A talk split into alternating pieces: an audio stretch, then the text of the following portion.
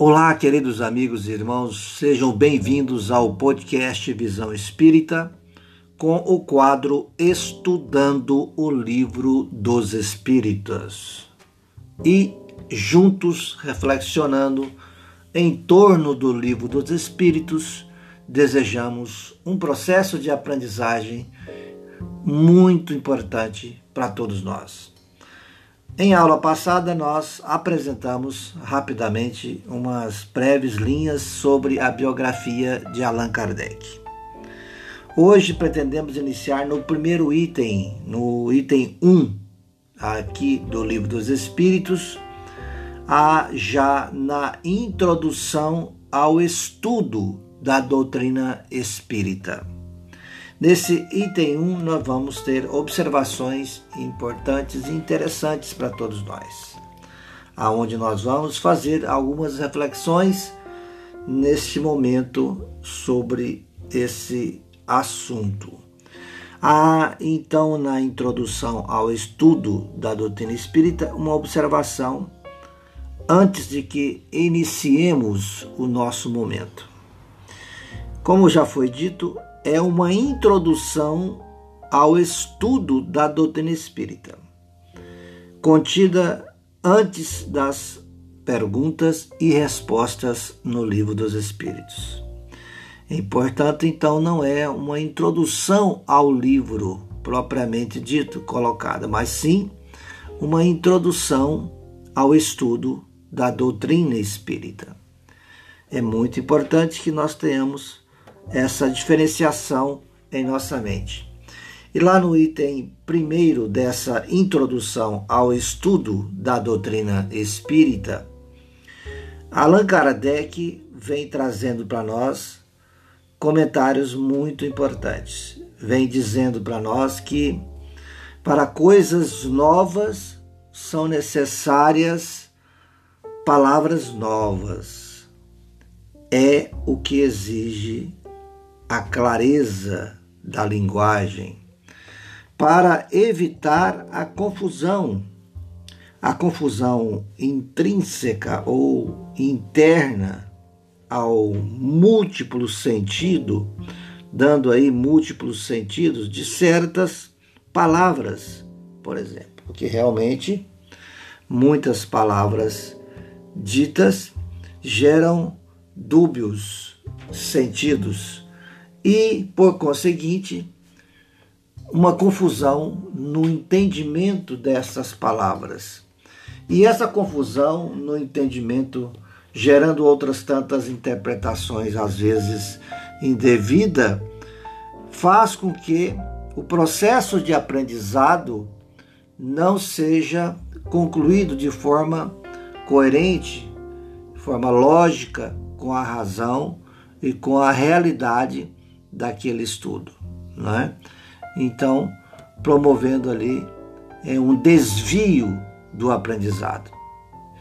Porque quando se promove más interpretações, nós sabemos que é, os desvios por essas interpretações errôneas se faz presente, vão se fazer presente. Isso vai caracterizar um prejuízo dentro desse processo.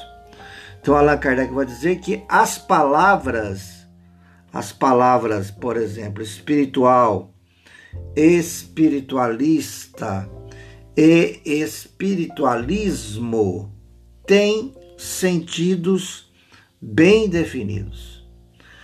Dar-lhes a essas palavras novos significados para que sejam é, aplicadas à doutrina dos espíritos seria multiplicar as causas de ambiguidade, dando então a multiplicação de sentidos, que já são, por sua vez, numerosas.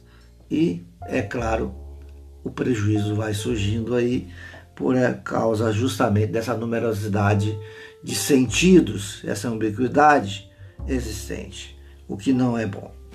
Então Kardec vai dizer também que, com efeito, o espiritualismo é o oposto do materialismo. No caso, o espiritualismo é o oposto do materialismo, como nós já sabemos. Né? Por quê? Né? Qualquer, porque significa que qualquer pessoa que acredite, qualquer um de nós que acreditemos, ter em si outra coisa além da matéria é espiritualista.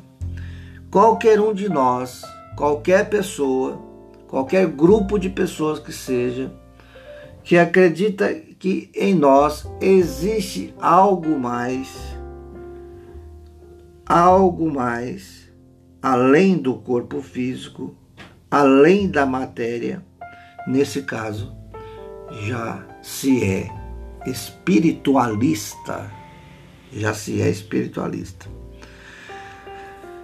Mas isto não significa que ela, esta pessoa que se vê acreditando em algo mais em si e se colocando como espiritualista, não significa que essa pessoa acredite na existência de espíritos. Não quer dizer que ela acredite em existência de espíritos ou em suas comunicações, no caso desses espíritos, com no caso com o mundo terreno.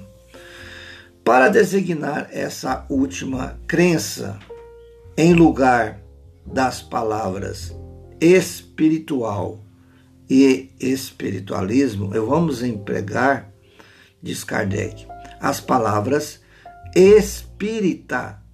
No caso também podemos dizer espiritismo ou espírita, né?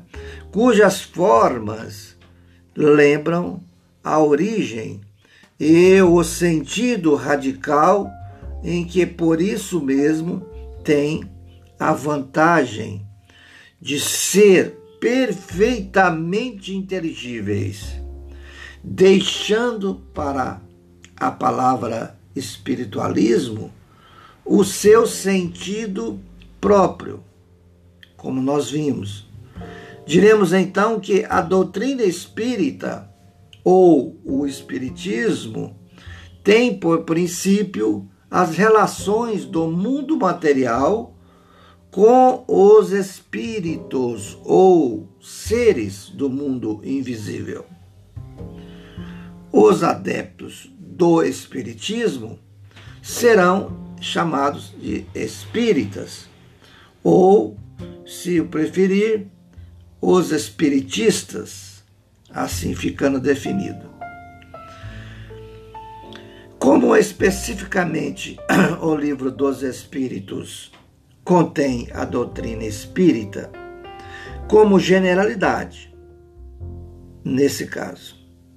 Ele remete, no caso do livro dos Espíritos, vai nos remeter à doutrina espiritualista, pelo fato de não somente acreditarmos em algo mais em nós, mas pelo fato de também acreditarmos e vivermos enxergando a possibilidade da comunicação do ser espiritual desenfeixado do corpo físico, poder este se comunicar conosco por meio da mediunidade.